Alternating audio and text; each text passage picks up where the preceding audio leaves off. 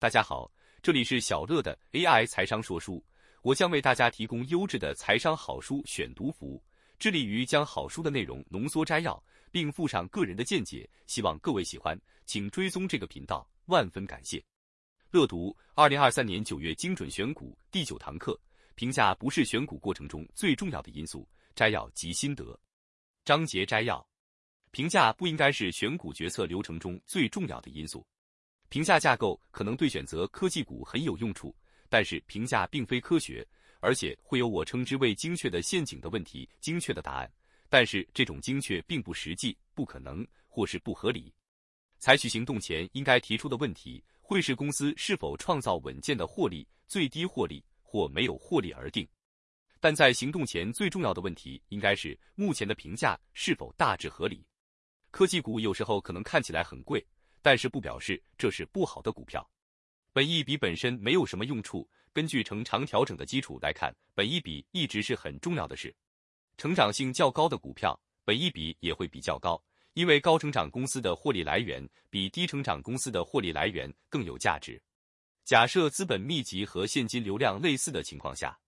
优质的盈余，也就是先有营收成长带动，然后是营业利益率扩大所带动的获利。还有转换成强劲自由现金流的获利，也值得拥有较高的本益比。至于获利稳健的公司，本益比与未来每股盈余成长预估一致或略高一点，大致上也算合理。优质股票如果股价没有反映高成长率，对长期投资人来说可能是非常好的投资标的。如果是获利很低的公司，你可以预期本益比会超高，大于四十倍，但仍可能会是好的投资标的。E.X. 亚马逊和 Netflix，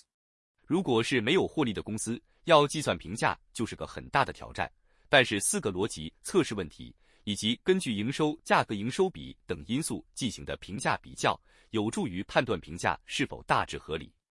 针对目前没有获利的公司，应该提出的四个逻辑测试问题是：一、有任何一间商业模式类似的上市公司已经获利了吗？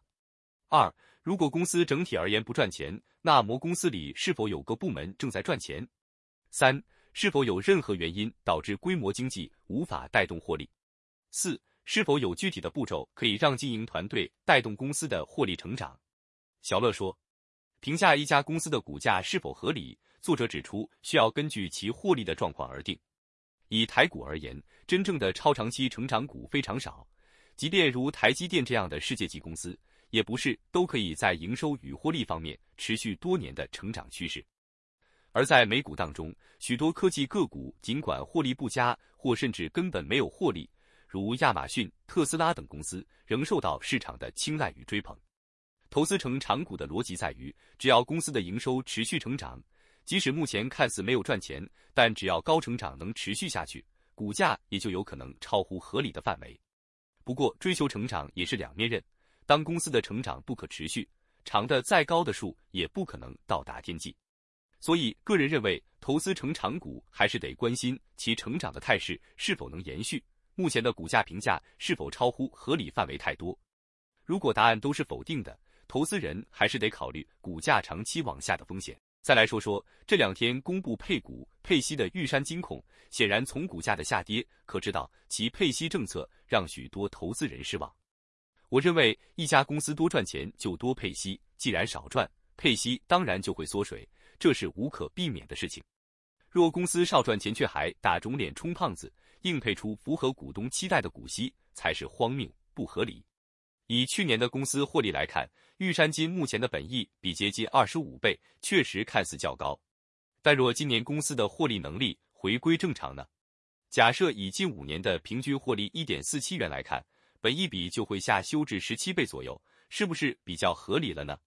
股票投资本来就有风险，投资之前应多多思考自己的投资逻辑与策略，到底是以长期持有资产为目的，还是只是为了短线做价差？如果是前者，那么短期的股价波动与公司暂时遇到逆风的状况，又何必整日心惊胆战呢？